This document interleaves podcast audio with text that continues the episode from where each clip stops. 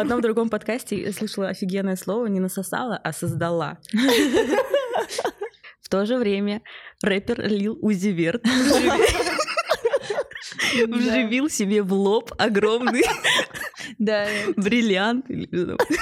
Хорошо не дил, да. Серьезно рад за него.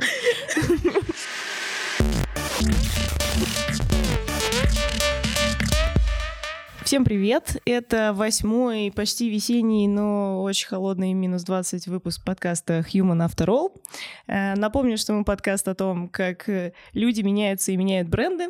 И наш главный принцип — это рассуждать о новостях маркетинга, брендинга и общества как э, люди, а не как эксперты.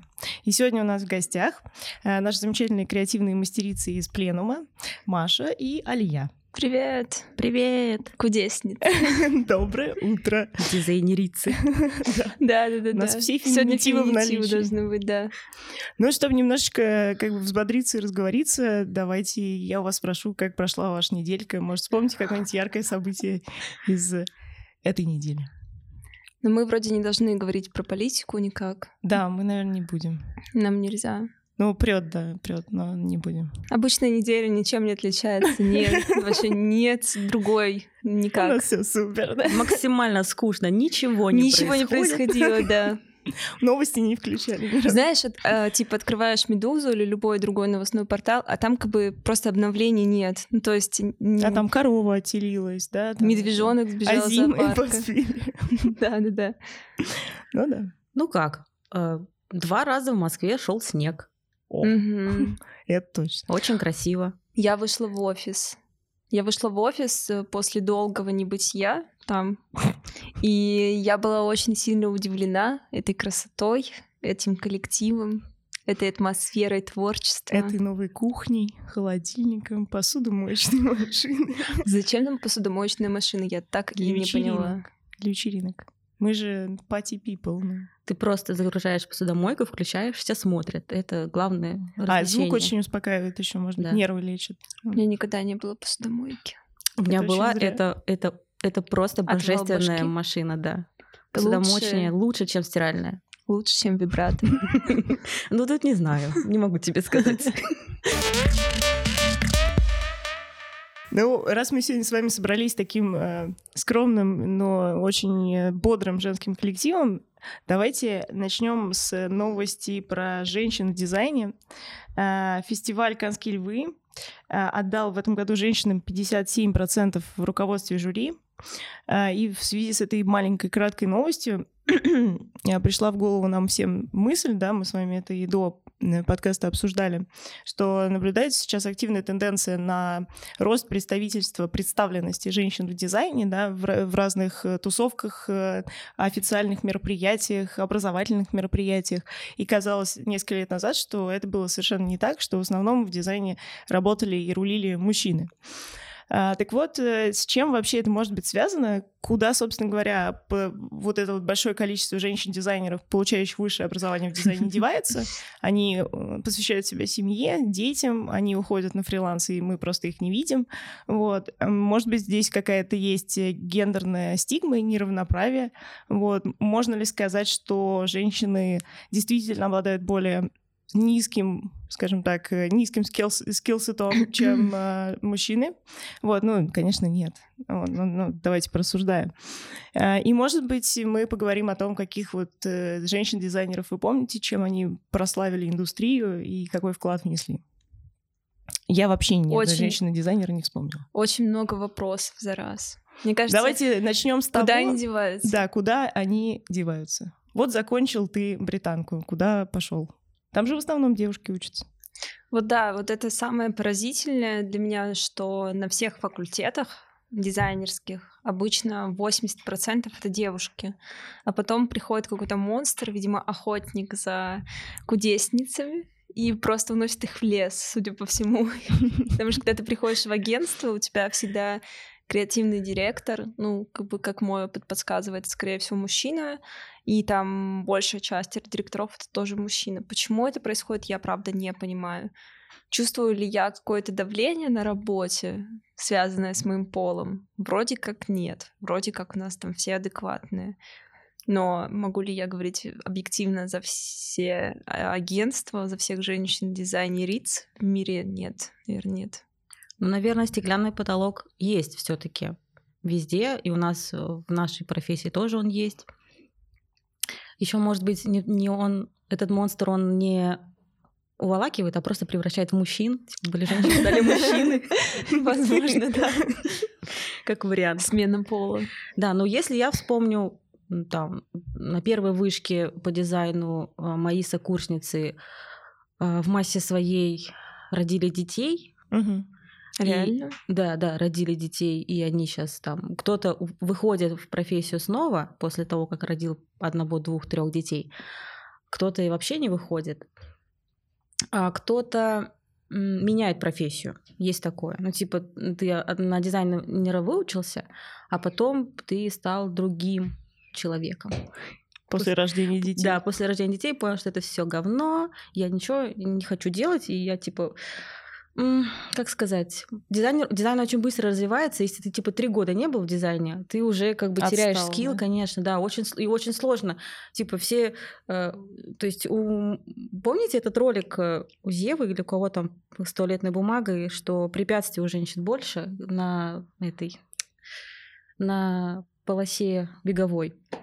И Мгм. здесь также, ну то есть в то время как мужчина делал э, только работу, а у женщины был ребенок, э, хозяйство, и ей нужно выйти на работу и наверстать все это. Мгм. Причем ребенок никуда-то не делся, он там в детский сад ходит, он болеет.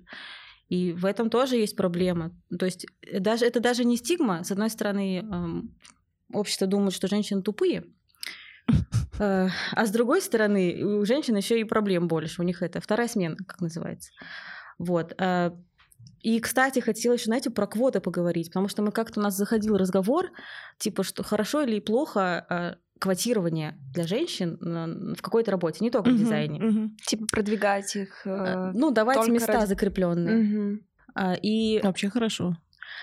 И- Пока общество не научится естественным путем. Да, да, да, да, да. Просто когда мы обсуждали, не помню с кем, у нас там было такое, что э, люди высказывали, что нет, это типа фигня, и у всех должны быть равные возможности. Но если сейчас у мужчин есть там какие-то привилегии, то логично бы их дать квоты женщинам, чтобы они выровнялись. Ну да. А не так, что типа у тебя фора, но мы все равны, просто мы в одно время начнем, но у тебя один километр меньше бежать. Мгм.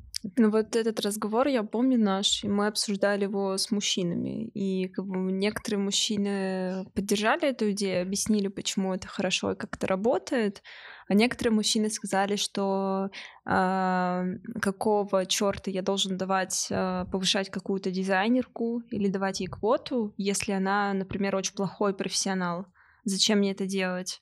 И как бы тут есть правда с двух сторон. То есть я как бы феминистка, я поддерживаю все эти желания а, добиться равенства и так далее. Просто э, мне кажется, что очень много людей против в нашей индустрии. Ну, То есть как-то, возможно, некоторые мужчины даже не задумываются об этом, они же с этим не сталкиваются. Блин, я просто сегодня как раз перед подкастом почитала про квотирование, ну почему это вообще нужно. И там прив- приводилось в пример одно исследование, э, как дают э, кредиты женщинам и мужчинам в Норвегии, по-моему. Мгм. И как оценивают анкету, если гендер не указан, и как оценивают, если гендер указан. И там пример такой, что если мужчина, а, ну, с равным доходом, примерно равные анкеты, а, что если у мужчины дорогая машина есть, то он солидный, а, молодец, заработал на машину и типа представительный. А если у женщины есть такая же машина, то они думают, что она транжира, что она зря э, потратила деньги и просто выпендривается. А у нас в России думают, что она насосала. Насосала, Да-да-да. сижу, думаю об этом, просто хочется сорвать это с языка. В одном другом подкасте я слышала офигенное слово не насосала, а создала. Просто мы сейчас можем уйти вообще в дебри сексизма и неравенства в принципе. Оно везде. Просто интересно, как это влияет на дизайн-индустрию, потому что вот квоты, да, это супер кул. А, получается, что на этом фестивале дали места для жюри женщин. И вот вопрос. Как бы э, дизайнерский конкурс это все-таки то место, где куда приходят профессионалы и должны оценивать другие профессионалы. Можно ли здесь давать квоты? Я просто хочу занять другую позицию, чтобы у нас получился спор. Да, да, да. А я думаю, что в данном случае это не связано было с квотированием, это просто, ну, как бы избранные члены жюри, и среди них 57% оказалось женщин. Да, это типа итог. То, что там да. среди всех выбирали, и по итогу получилось вот так, а не то, что типа давайте 57% будут женщин. Нет, было Тогда наоборот. мы не можем рассматривать этот пример как пример того, где э, выбирали женщин. Ну, это просто значит выбирали людей. Э, на... Ну так это же хорошо, это значит, что общество теперь склонно, э, как бы, как сказать, появился большой пул э, женщин-профессионалов, их численно стало больше, чем мужчин, и поэтому их больше включено в различные представительские организации. Я бы не сказала просто, что их стало больше. Ну, в смысле, их стало больше, но я бы не сказала, что их стало ну, визуально больше, их стало чем мужчин. больше. Ну да, визуально, да. И мне кажется, по-прежнему там, ну, как бы женщина в дизайне — это такой интересный Э, интересный кейс. То есть стараются таких женщин все-таки Вау, уже женщина, она умеет думать, она умеет создавать. Ничего себе. Вот это да. Я, на, по поводу образования, мне на самом деле просто удивительно было немножко слушать, что отучившись на дизайнера, женщины уходят в семью и не возвращаются в профессию. Потому что дизайн — это не то, что ты выбираешь, а, потому что тебе бабушка сказала, mm-hmm. высшее образование получишь и, значит, делай, что хочешь. Вот, даже так, ну, тогда становятся педагогами, там, юристами. не знаю, юристами, да. Кем угодно, но не дизайнерами. Это нужно заплатить бабла, это нужно там постараться, нужно, опять же, себя поддерживать в этой профессии, учиться, учиться, учиться, вот, чтобы потом просто все это просрать, извиняюсь, за то, что ты ну хочешь да. Э, обзавестись семьей. И ты не можешь еще не быть в теме. Ну, то есть тебе нужно постоянно э, насмотреть что-то, что-то искать, потому что когда ты останавливаешься, тренды уходят вперед, а ты уже застываешь в прошлом. Ну не-не-не, про британку, если говорить, то в британке у нас мужчин было больше, чем, ну не больше, чем женщин, но достаточное количество. И если вспомнить, где сейчас работают девушки, с кем я училась, а, многие работают в агентствах, кто-то отвалился, да, но я рада, что многие действительно работают в хороших агентствах или на себя с больш... хорошими большими проектами. Ну, то есть там а, нет меньше такой перекос, и девушки наравне с парнями, угу. в принципе. Да. Ну вот я хотела, типа, когда ты начала говорить про беременность, и вообще вот, э, когда Маша тоже сказала, что, может быть, и не беременеют, и уходят рожать, я такая, да ну, бред, бред, и начинаю вспоминать своих знакомых, и просто я вспоминаю, что у меня в прошлом агентстве, где я работала, там получается, вот за два года, что я в пленуме, там сменились полностью кадры, потому что все уходят рожать. Ну, то есть там как бы человека уже четыре ушло родить. И как бы там уже ходят шутки среди ребят, потому что они думают, что у них какое-то место помазанное Богом, где зачатие происходит хорошо, и как бы ты приходишь, устраиваешься туда дизайнером, арт-директором, и у тебя сразу ребенок. Они меня возьмут фейк арт-директором. Прямо на рабочем Прямо на рабочем месте. Да нет, я шучу, просто интересно, это работает или нет. Мне кажется, что работает, потому что я даже уже немножко рада, что ушла. Маша, это не так работает. Тебе мама не рассказывала? Мама нет, у меня был интернет. А, давайте вот по поводу известных э, женщин в дизайне. Эм, а, а, просветите меня, кто, кто вообще есть?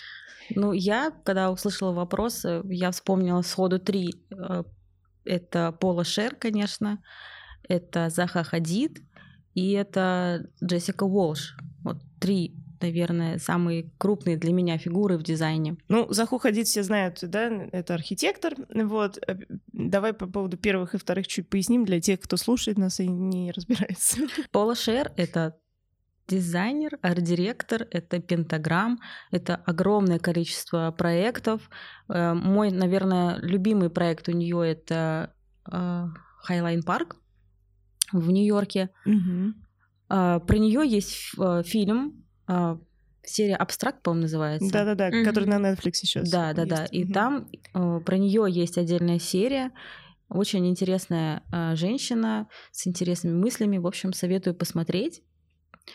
Вот. И с ней поближе познакомиться. А чем она тебя зацепила как личность? Наверное, своими репрезентации в целом, да, что, кто она, что она, и э, как она думает, когда она делает проекты, потому что в этом фильме очень хорошо показан процесс, есть как они там этот проект разрабатывают. Но она является для тебя ролевой моделью, например? Э, думаю, нет, не является. Она просто отдельный человек. Я отдельный человек, она отдельный человек. Я очень рада, что она хороший дизайнер, хороший арт-директор. Ну, я не знаю, мне сложно в этом в таком плане, потому что я не делю людей типа на своих чужих, там, например, по гендерному признаку, да, что mm-hmm. типа вот она женщина, и она там классная, и поэтому она для меня релевантна. Ну, так у меня так это не работает. Поэтому я просто рада, очень рада, что она есть. делала классные проекты, она mm-hmm. есть, и что она женщина. Все. Mm-hmm. Понимаю. Ну, на самом деле, очень классно видеть женщин в дизайне, каких-то очень популярных, очень талантливых. Вот когда ты видишь, что пример локальный, где человек женского рода добился успехов, сделал какие-то невероятные incredible things, mm. это все равно вдохновляет. Ну, то есть, э, как бы все знают Загмастера, он там вводишь дизайн, он там выпадает первым в списке, да, и э, как бы когда видишь женскую модель, все равно у нее же путь, э, ну, как бы мы не можем сказать, что у женщин и мужчин одинаковый путь в этой жизни. Ну, в плане роста, в плане карьерной лестницы и так далее. И когда ты видишь положительный пример женского там, варианта, все равно это как бы лично меня немножко радует. Не так, чтобы я этим живу, но мне такая, хм, неплохо, я тоже могу быть сильной, независимой, талантливой, крутой чувихой иметь 400 сотрудников под крылышком.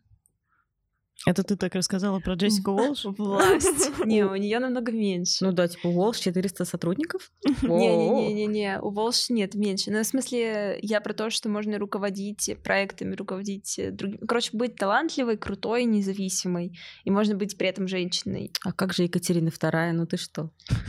Ну, это она... Екатерина молодая. Посмотрите все фильмы старые. Она, она не занималась дизайном. Вот в, ну, в своем роде занималась. Занималась. И с Волш очень трудно себя сравнивать. Мне кажется, Волш — это ангел, спустившийся с небес на землю, потому что она типа в 13 лет писала программы какие-то, э, код. Она там была какой-то суперталантливым вундеркиндом ребенком, ее заметили, и ее там взяли на работу тоже в супер ранние годы. Ну, то есть мы, мы не можем рассматривать ее как пример обычного человека. Ну, то есть если у тебя нет каких-то талантов в детстве, каких-то явно выразительных, когда ты побеждаешь там международные конкурсы в дизайне и так далее, а тебе там 12 лет, но это ты обычный человек. Волш мега талантливый алмаз на нашей земле. И мне кажется, что э, когда они разделились с Загмастером, ну, то есть Волш это дизайнерка, которую в какой-то момент Загмастер э, взял к себе на работу. Они вместе работали довольно многие годы. И потом они, он предложил ей объединить, то есть он раньше был Загмастер Agency, а потом он предложил ей объединить Загмастер и Волш. Mm-hmm. И вот э, они сделали очень много крутых проектов вместе, и там никогда не указывалось, кто как бы, собственно, руководил этим всем, и все как бы просто представляли это как единое целое. Потом в 2018 году они в июне, по-моему, объявили, что они расходятся, и она открывает свое агентство. И сейчас по mm-hmm. двум сайтам, если их сравнивать, можно активно заметить, кто больше про брендинг, кто больше про искусство. И как бы вот с того момента я просто Волш начала меня приводить в дикий восторг, потому что я думала, что а, весь ее талант заключается в том, что рядом с ней находится Загмастер. А когда она показала свои проекты своих коллег, ну, как бы те, те, теми людьми, которыми она руководила, просто я поняла, что она сама просто невероятный человек э, со своим видением, который делает вообще нечто другое от индустрии, и я не могу, я прям ее очень восхищаюсь, как в плане дизайна.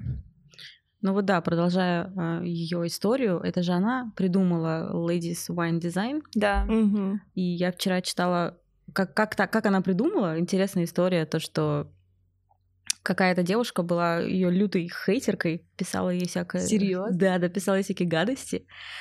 А она... И она решила с ней встретить, позвать ее на собеседование, с ней встретиться, но не говорить, что это из-за хейта, а просто. А та девушка тоже была дизайнеркой, она ей написала, типа, приход... ну, пришли, пожалуйста, портфолио, она посмотрела, пригласила ее на собес, типа, а та Вот не знала. И та, и, та стала писать, и та стала писать, что типа, о, как ра- я как рада, что ты, что ты меня позвала. Она пришла, расхваливала Волш, а потом, а потом Джессика сказала, что ты мне писала вот такие штуки. Она сказала, Давай «Ой, выпьем. Она такая, да я не то имела в виду. В общем, из-за вот этой всей истории э, Джессика решила создать вот комьюнити Ladies Wine Design. У нас в России есть, поддерж- да? да? Да, у нас есть, у нас есть в Москве большое комьюнити, есть в Питере большое комьюнити, это точно, э, потому что в Москве есть э, телеграм-канал, есть инста, и там можно ходить на всякие встречи, там очень оживленная Подкаст они еще записывают. Да, у них еще есть подкаст, это Мне очень интересно. оживленное комьюнити. А в Питере, по-моему, Леля как раз-таки там, а, как это, оунер, а, это контраформа. А, понятно. Вот, они там, они в Питере делают. Вот, и в Москве очень интересно. Я просто недавно подписалась на их телеграм-канал, и они еще выкладывают в телеге у себя какие-то маленькие портфолио женщин и рассказывают. И не только дизайнеров, но и там калли- каллигра- каллиграфов и многих других. Это очень интересно посмотреть на другие работы. И они еще говорят, кроме самого дизайна, про, на около дизайнерские темы, там про выгорание, например, про какие-то такие штуки.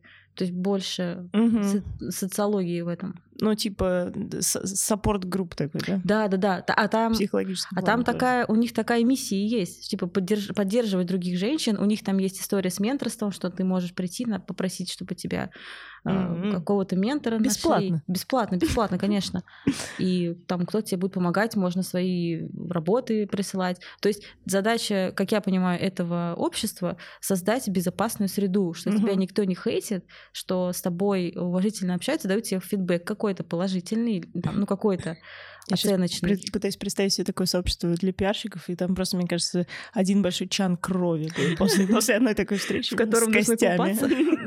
Ну, они просто перемесят друг друга и все. Мне кажется, это немножко странно создавать безопасную среду, отделяя там 50% населения другого пола. Ну, в смысле, ты создашь безопасную сред- среду среди женщин. Но мне кажется, женщины и так довольно поддерживают друг друга хорошо. Нет. Потом ты приходишь на работу, ну, как бы... Мне кажется, что женщины, вот, к сожалению, не очень-то хорошо друг друга поддерживают, потому что сколько а, не смотришь каких-то кейсов, типа в пиаре, ну, в жизни, да, и кто-то что-то говорит же из женщин, из знаменитых их селебов, и хейтят их женщины, а не мужчины. Ну, потому что они находятся под давлением общества, где они Женщины дерутся за внимание. к мизогинии очень серьезно. Да, и Намного вот больше, я мужчин. считаю, что это супер идея про общество, что Ну да, но женщин еще учить сказать- надо, чтобы... Но я пытаюсь сказать, что это не решит проблему. Ну, в том плане, что это решит проблему внутри женского э, общества. Но ты приходишь на работу, и ты работаешь... Мы начали с того, что на работе у тебя в офисе 80% это мужчин. Ты Нет, приходишь... в нашем наоборот. Ну, это наш. Ну, как бы... Ну, у нас, кстати, почти 50-50. То есть мы как-то стремимся в направлении 50-50. Активно. А подожди, это какая проблема? Нет, смотри. Вот я и- пытаюсь сказать, Давай, что ты давай. приходишь в офис, ты такая, вот мы с тобой пошли на Ladies Wine and Design, такие мир, жвачка, любовь и все такое. Алия потрясающе, Маша потрясающе. Мы с тобой приходим в так и офис, есть. встречаем X человека по имени как-то там, и он нам говорит, вы обе дуры, и вы нихуя не умеете, и как бы и что ты сделаешь? У нас с тобой это полный дзен, а как бы есть еще внешние факторы, которые на нас влияют, и вот эта вот э, э, дискриминация, она все равно исходит довольно часто от мужчин. Это как бы э, тот разговор, который мы с тобой вспоминали. Ой, да ладно, это тупая невоспитанность и, И распущенность. И мне что ты кажется. мне сделаешь? Я в другом городе.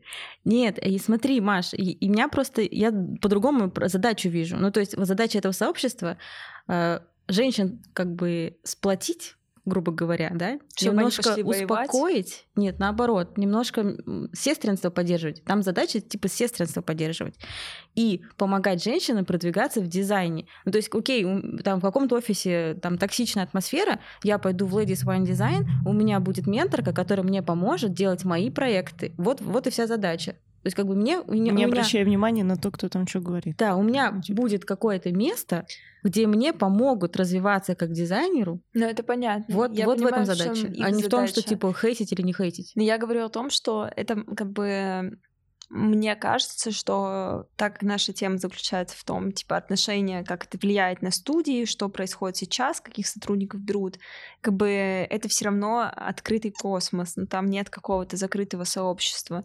И как бы какие, с- какими способами мы можем решить э, сексизм на работе, какими способами мы можем объяснить, как мы можем объяснить, почему а, мужчин арт-директоров больше, чем женщин. Как бы вот меня интересует размышления на эту тему. Но это в Ты знаешь, целом м- сексизм в обществе. Ну, да, мне кажется, в пока это объясняется так, а если мы будем это сейчас детально разбирать, то это будет тема еще одного подкаста, тоже на час. Да, сексизм это такое. Ну Вот, потому что там мы уйдем уже в какие-то просто общественные явления, не только в дизайнерскую профессию, и, и вот. Да, единственное, что я хотела, может, добавить по этому поводу, я как-то слушала давно маленькую лекцию на Теде, и там мужчина говорил, что чтобы проблемы с насилием над женщинами и над э, там, детьми решить, нужно не женщин учить самообороне, а нужно мужчин Воспитывать. воспитывать и мужчинам э, объяснять, что они э, как бы как источник агрессора, как масса, но не каждый мужчина, Мгм. а в целом, они должны э, Больше себя Само- контролировать. образовываться, больше себя контролировать, Скорее учиться, Учиться- с этим. учиться саморегуляции в плане эмоций и чувств. И вот это вот все. То есть больше им нужна психологическая поддержка и психологическое образование мужчинам нужно, чтобы мужчины перестали быть агрессивными в своей массе. И все. Мгм. А не Ну, то, это что... очень правильный месседж, да. Да. Хорошее ну воспитание вот, я об этом решает. говорю. Зачем? Ну, то есть собрались, собралось со... Извините, пожалуйста, меня просто не отпускает эта тема. Собралось сообщество, вот эти Lady Wine Design, и они как бы прислали, по- позвали к себе мужчин, э, креативных директоров и говорят там, арт-директоров, говорят там, ребят, давайте мы вас воспитаем как бы толерантность. Чтобы в этом сообществе Нет, было- это так не работает. Ты взрослого человека воспитать не можешь. Вот, ты можешь, типа, когнитивно его как-то там настроить, но ты не сможешь его воспитать. А, я хотела еще ответить на вопрос-то все равно про... Можно, да? Да, можно. Б- Я быстренько и дальше. Э, Про женщин в дизайне. Меня просто списочек набросало. Ага. Получается, я хотела вспомнить, э, во-первых, Аду Лавлейс. Это женщина, которая... Человек, который написал первую программу для компьютера. Мгм. И это женщина. Это, мне кажется, важно. А, Из русских дизайнеров, э, там, шрифтовиков, это Надя Паршина, это Oh My Brand, это Александра Королькова, там, арт-директор Паратайпа, или, по креативный директор Паратайпа, А, соосновательница Bang Band Education, А, из каллиграфов сестры Вика и Вита Лопухины, и замечательные вообще, очень красиво рисуют, рисуют, пишут. Анна Кулачок, эм, Ольга Панькова, э, Юля Кузнецова, это школа леттеринга Ю0026. А, И вспомнила еще немножко художников. Артист. Арти- а- Артист, да. Ее Кусама Яйой и Марина Абрамович э, тоже, мне кажется, такие знаковые. Я ее уже фигуры. 30 раз вспомнила, пока мы с вами Да, да, да, разговариваем. да, да. Ну, По поводу ролевых моделей там и прочего. Вот. Ну, то есть это так вот я набросала, буквально вспомнила там По вчера верхам. пять, да, по верхам пять минут. И это типа, малая доля э, женщин в дизайне, которые действительно индустрию двигают вперед, и они на нее влияют. Не то, что они там на задворках где-то на фрилансе что-то делают. Действительно влиятельные фигуры. И давайте все-таки про обезьян. А, Так вот, ну мы все знаем, что у Маска есть помимо SpaceX э, про проект. Neuralink, э, в который он инвестирует. Да, вот Маше очень нравится потрясающий проект, э, который, значит, с успехом вживили чип игровой в мозг обезьяны, который позволил ей силой мысли играть в видеоигры. Значит, у меня тут два вопроса. Один этический. Э, можно ли по-прежнему проводить такие эксперименты над животными? Хотя я понимаю, что пока, наверное, другой альтернативы нет. С другой стороны, существуют технологии моделирования, которые, может быть, помогут типа этого избежать.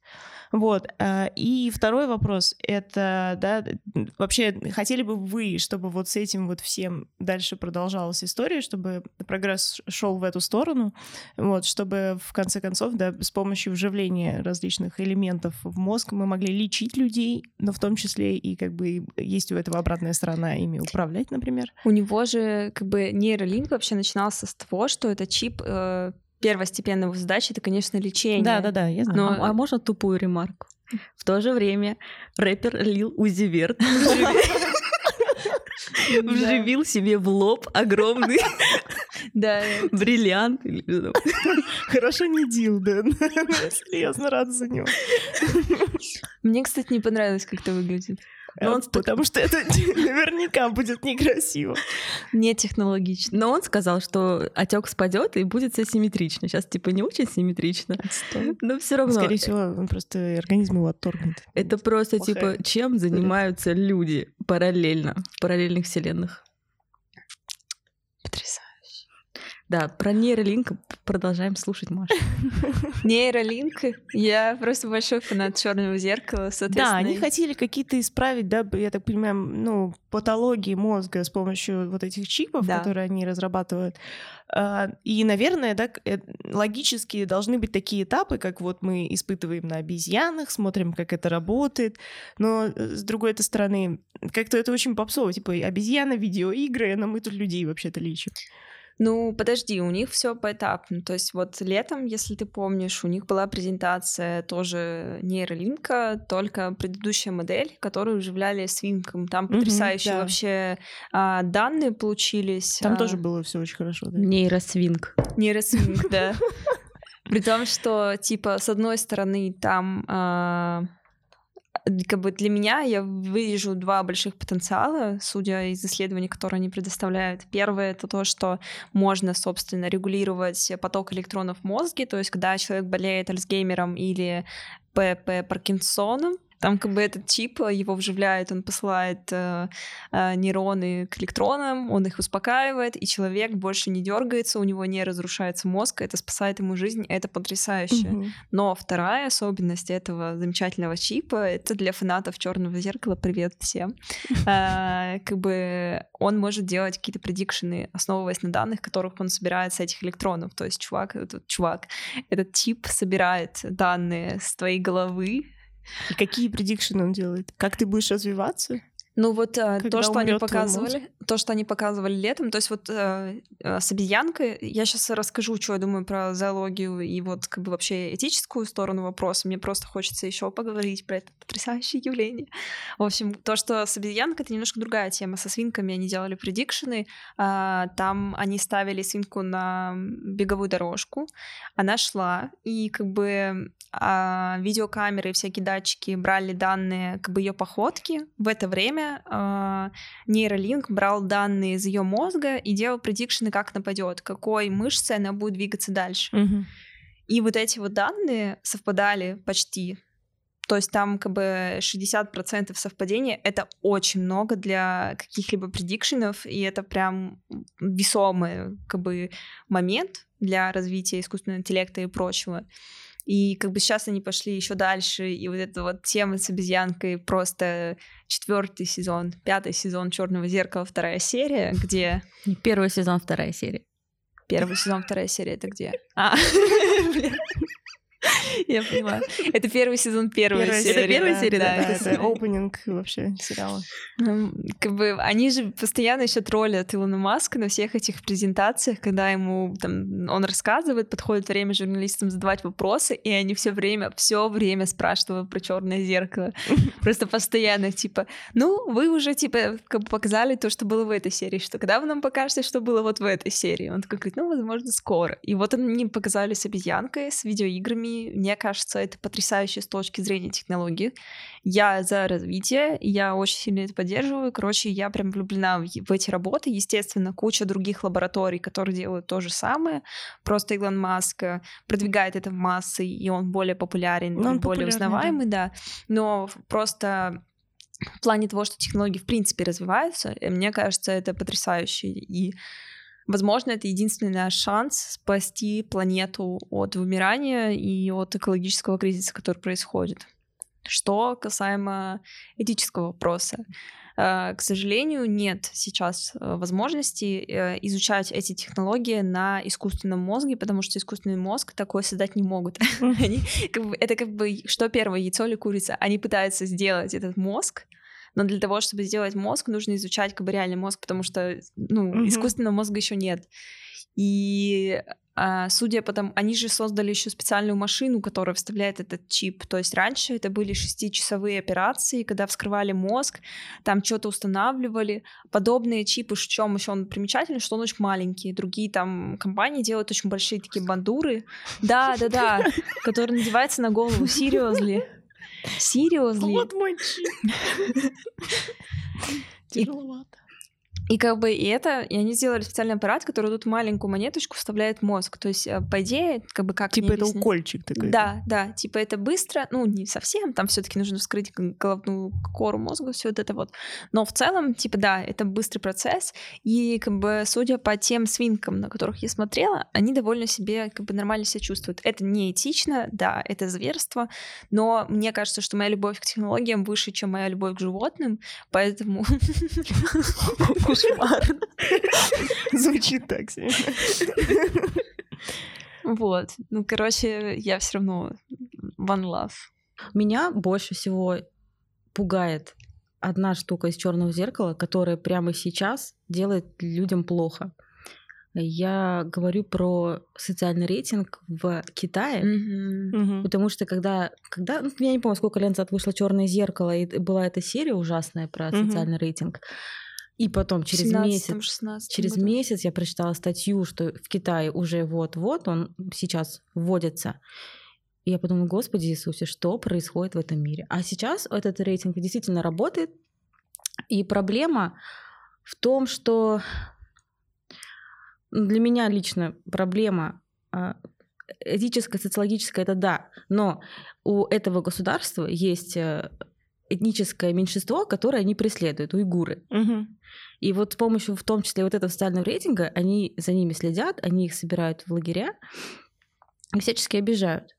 Ну, то есть э, люди, как общество, китайцы, да, они выбрали, они не выбирали, конечно, но могли бы выбрать и э, между свободой и безопасностью. И выбрали они безопасность. Угу. Ну, по крайней мере, потому что они не протестуют против этого социального рейтинга и считают его окей уместным. Да, и считают его нормальным. То есть, а это абсолютная тотальная цифровая несвобода, потому что государство знает о тебе все. И мало того, что он просто знает, собирает твои данные, оно еще на основе этих данных тебе еще рейтинг выставляет и что-то запрещает делать, а что-то нет. Ну, по-моему, это, это просто бесчеловечно. А у этого социального рейтинга известный набор каких-то плюсов все-таки общественных есть. Ну, то есть кто от этого получает бенефит? Государство только? Государство, потому что государство э, заставляет своих граждан через этот рейтинг вести себя хорошо. Просто это типа борьба с противоправными действиями. Контроль, угу. да. Да, что если у человека есть рейтинг, и он знает, что сейчас, если он э, будет дебоширить или там что-то сделает плохое, под дебоширю пойду, то ему снизят рейтинг, он потом из этого места на поезде не сможет уехать, ему не продадут угу. билет. То есть они типа на, на полиции, да, на силах внутреннего подавления, там, агрессии экономят таким образом?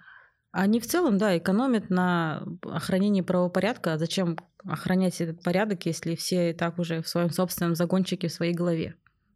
Ну да. Ну вот мне кажется, карантин в России и вот это предложение тоже, по-моему, так и называется социальный контроль, нет? Социальный мониторинг. Это мониторинг, какое ласковое ну, слово. это с короной же только связано было. Ну да, но у нас теперь есть камеры в метро, которые как бы заявили на днях, могут использоваться и используются уже для других целей, для социального подавления. И как бы а, долго ли нам осталось. Замечу важный момент с технологией распознавания лиц, а не просто камеры. Да, технология распознавания лиц. Ну окей, важный она в метро, она не то, что в метро, она на каждом подъезде висит такая камера. Но Да. некоторые из них не работают. Ну да. Ну, кстати, э, я не помню, кто сказал, но если человек выбрал между свободой и безопасностью безопасность, то не достоин ни свободы, ни безопасности. Из последних новостей то, что я слышала похожее про черное зеркало, это создание двойников умерших людей. Да, Что я тоже читала. Что собирается, ну это биг дата получается, да? Что Мгм. собираются данные, и на основе этих данных моделируется человек, Нейросеть. псевдочеловек, нейросеть, который как будто бы живой, но не живой. Ну, Ну по да. сути, как это он общается с тобой, типа, как в мессенджере, да? Да, да, да, да, он общается. Так все и начиналось в Черном зеркале во втором сезоне второй серии, где девушка потеряла парня и заказала эту технологию. Да. На самом деле это довольно просто, если ты социально, в смысле в социальных медиа активный человек. А если нет, то твои родственники захотели сделать твою вот эту вот, да, искусственную модель интеллекта, а, а ты такой, типа, У тебя даже не данных, лайкал у тебя ничего». просто не хватит данных. Там, Да-да-да. там главное, типа, не то, что ты лайкал, а, ну, конечно, твои интересы тоже важны, но там больше важен, типа, голос, то, как ты, как ты обычно, какие слова ты используешь для ответа. Ну, то есть, чтобы... То есть голосовухи, и для этого пишут, они пытаются насытить, да, Да, да, да, информацией. да, Вот зачем нужны войсы. Наконец-то я теперь знаю.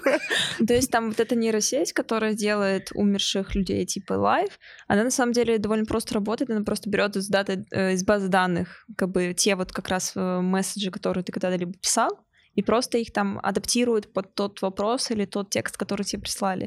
То есть э, чем больше данных, тем больше тебе будет казаться, что ты разговариваешь с реальным человеком. И теперь Мгм. вопрос. Вы бы хотели такое со своим близким? А я, кстати, еще в топик читала про другой стартап, который тоже этим самым занимается, но они э, оцифровывают людей, так скажем. Ну, то есть перед смертью, если ты захочешь, А, чтобы с мгм. тобой, с тобой общались родственники, ты Чтобы проходишь оцифровку. голограмму сделать. Вот я, кстати, не смотрела, что конкретно делать. Я думаю, какие, что-то начитывается, что-то там, какие-то тесты Мгм. когнитивные, мне так кажется. Но надо Ну, почитать. это скорее собирают данные из мозга, не, не физические. Да, да, да. А, что касается, хотела, хотела бы я, чтобы Да. с, мертвыми говорить. Ну, типа, да, э, вот с мертвым человеком, если ты, как бы, учитывая то, что ты посмотрела серию Черного зеркала, и как бы можешь уже посмотреть примерно, что будет. А, не, я бы не хотела, нет. Нет, ну простите, это типа, мне кажется, даже какой-то дистербанс просто мертвых, и это неуважение к памяти. Типа, disturbance, в смысле, типа, Ну ты его разбудил, отвлекаешь их. да, разбудил и пытаешься им поговорить. Человек. Так это э, же не человек, который умер. Я понимаю, но не надо тешить типа свое, свой больной мозг тем, что ты не можешь кого-то отпустить. Вот. Ну, пытайся отпустить, а не пытайся его вернуть. А Это потом начнется равно- секстинг, вот это вот все. Подождите, подождите. Это если... Это если мы говорим про как бы близких, а я говорю вообще с любым умершим человеком. Мне кажется, это интересно в плане эм, создания. То есть это же предшествует все эти вот э, копии людей, все прочее, там Черное зеркало, вот эта серия, где она парня потеряла, да, он в каком-то виде присутствовал в ее жизни, это же все присутствует, э, предшествует, опять же, как бы искусственному интеллекту отдельному, то есть коп- копированию мозга. То есть сейчас, мне кажется, самое то, что люди пытаются быстрее всего сделать, это либо создать такой э, могущий, э, могущественный ИИ, который будет самостоятелен, либо скопировать мозг человека таким образом, чтобы этот мозг продолжил жить. И как бы и вот эти вот э, сбор данных, это же на самом деле тоже одна небольшая часть процесса копирования нашего мозга впоследствии, мне кажется, будет просто. Ну да. То есть прикольно. Просто всеми данными можно пользоваться разными способами. Ну, то есть их можно использовать во благо, да, и для разных интересных исследований и, и выводов, да, которые изменят историю. Вот. А можно, ну, как бы в своих ужасных э, репрессивных целях. Представляете, насколько человечество боится смерти? Только бы не умирать. Все сделать ра- ради того, чтобы кто-то, человек с большим количеством денег, пожил еще 50 лет. Ну, в не знаю, искусственном я теле. знаю Я массу не думаю, людей что с маленьким количеством мотив. денег, которые хотят быть бессмертными. Я говорю, нахрен вам это бессмертие? Вы серьезно хотите быть бессмертными? Видеть весь этот ужас бесконечно? Не-не-не, подождите, мне кажется, это немножко другая тема. Ну, то есть смотри, э, если у тебя есть, э, если твой мозг копирован в датабазу какую-то, ты можешь существовать не в этом мире, ты можешь придумать Где себе свой хочешь. мир, это безграничная фантазия. Ну, по сути, ты типа в, Это ка- рай. в капсуле лежишь и играешь в самую любимую компьютерную игру. Для тебя может быть нахрена тебе тело? У тебя можно даже остались без данные, все, ты как бы где-то там. Вот, вот если сервера отключат, тебе Тогда мы пиздец. боимся не смерти, тогда мы боимся, что там ничего нет или есть что-то неприятное. И мы хотим, чтобы там было приятное априори. Мне Там, кажется, мы пришли к матрице гранью. просто. Ну, когда Да. ты, да, все. До гранью смерти, Да. ты имеешь в виду? Мне кажется, мы сейчас обсуждали, обсуждали и пришли просто к созданию фильма «Матрица». Ну, типа Да, того, мне кажется, в матрице очень какие-то такие не, не пластичные технологии. Мне не очень нравится. Я обожаю матрицу, но мне не очень нравится, как там представляется будущее. Мне кажется, не будет никаких-то этих жутких тел в баках. Нахрена тела нужны, если можно все в базе данных держать? Но там же, видишь, там мозг-то был все таки настоящий. Ну, там типа чипы были в мозгу, в мозгу. А у нас уже следующая стадия, что наши мозги оцифрованы, и они там... Так вот, да, я говорю, не будет такого трэша. Может быть, э, Нео, если в будущем появится матрица, Нео просто спустится такой скажет, ой, а тут чистенько прибрано, вот роботы, типа, все пропылесосили, тут вообще светло, а типа, а в фантазии там Нью-Йорк грязный, вообще меня там бесит куча людей, буду-ка я здесь жить и наслаждаться жизнью. Не знаю, мне такая, такое будущее не очень нравится. Ну окей, типа оцифруют наши мозги, и мы там будем в этом а, выдуманном мире все тусоваться. И что? Мы не будем ничего созидать, мы не будем в реальном мире что-то делать. Просто на поддержание вот этих вот дата-серверов будут использоваться ресурсы Земли, и пока все ресурсы не кончатся, это будет работать. А потом ресурсы кончатся, дата-центры отключат, и мы все умрем просто в серверах. Вот типа, Мне что кажется, будет ну, дальше? да. Ты рассматриваешь только одну линию процесса, который может случиться. И как бы не смотря окружение, социальный круг и вообще все, что происходит параллельно с этим процессом, это точно не будет так. Ну, то есть э, это сто процентов не будет так. Э, Ты же смотрела Черное зеркало. Конечно. Давай рассказывай, как бы, давай объясняться на нашей теории Черное зеркало. Не, ну я про- типа ге- генерализирую. То есть э, я тебе параллель, параллель проведу. Вспомни Мне эту когда- про лесбиянок. Мне, я помню, мне когда э, теории возникновения жизни на Земле рассказывали в школе, Мгм. и там была такая теория панспермии. Это типа Панспермия. так называется, да. Это когда э, есть такая теория, что э, жизнь на, зем- на Землю привезли откуда-то с другого места. А, да, да. Вот. И вопрос в том, что, окей, допустим, это так, но там-то что было? Понимаешь? И опять вопрос типа не решается. И здесь такая же история, что типа мы вот думаем про вот эту генеральную штуку, ну типа вот мозг, он там оцифрован или чипы, а дальше-то что происходит? Ну то есть я понимаю, что типа есть сервера, есть там живые люди, которые не захотят оцифровываться, но в итоге это как это все будет работать, понимаешь? Смотри, а, копирование мозга человека — это последствия одного большого глобального изменения. А, Создание искусственного интеллекта самостоятельного, который может саморазвиваться и будет э, превосходить человеческий мозг миллиарды раз.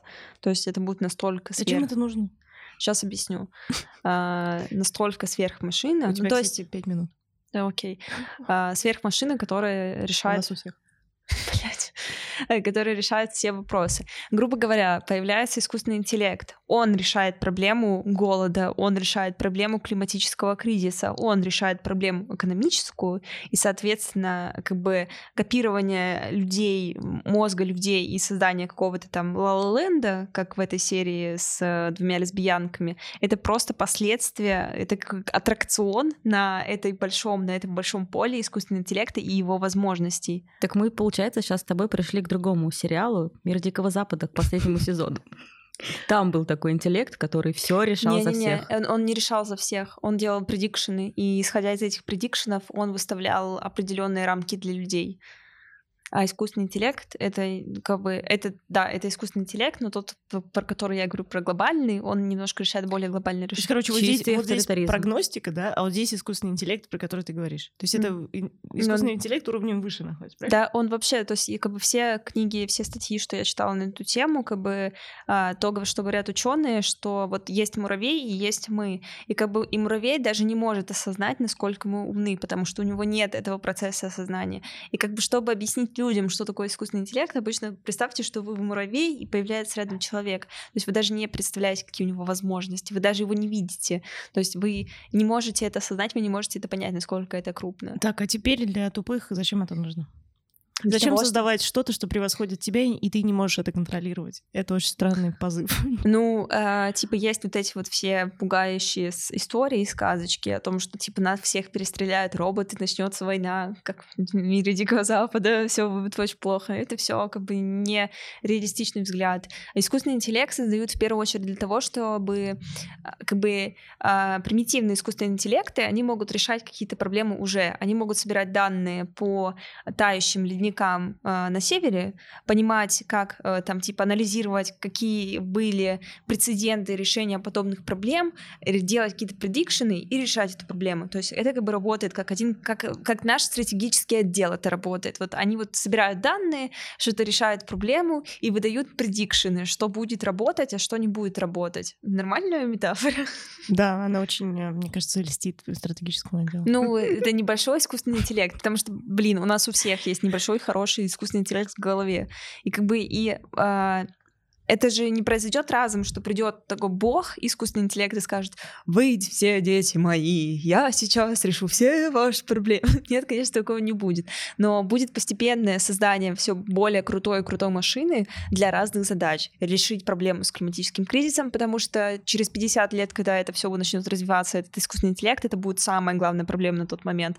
Решить проблему с голодом, решить проблему там с Третьей мировой, с Путиным и со всеми остальными. И типа, когда вот эти все проблемы решат, этот искусственный интеллект будет сам на себе учиться, и в итоге он вырастет как бы до такого масштаба, что уйдет жить вообще в космос как йогурт в том в той серии с э, любовь, смерть, робот. Понятно. А если, например, искусственный интеллект сделает предикшн, что чтобы решить проблему голода, нужно, нужно чтобы было съесть. меньше людей? Нормально. И что нужно, государству нужно будет вводить э, вот эти программы по уменьшению населения? Нет, я думаю, что как бы вряд ли будут ставить такую задачу искусственному интеллекту. То есть они не будут ставить задачу искусственному интеллекту «реши проблему перенаселения». Он скажет «Окей, пойду перестреляю два Нет, миллиарда про- людей». проблема голода, не перенаселения. Ну да, проблему голода. Но ему, наверное, поставят какие-то задачи более глубокие, типа «реши проблему голода». Исключая этот факт, что можно убивать людей. Нет, не убивать. Контролируем рождаемость. Это как бы разные Исключая этот факт, что можно контролировать Это, скорее всего, это все равно будет контролировать рождаемость.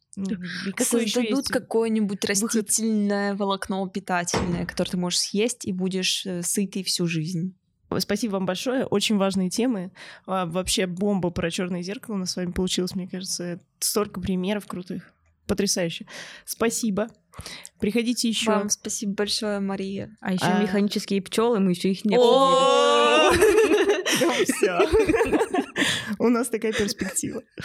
Ладно, слушайте наш подкаст, ставьте сердечки, оставляйте комментарии, пишите нам, о чем еще поболтать. И спасибо, всем пока. Чмоки-поки, всем пока. Thank you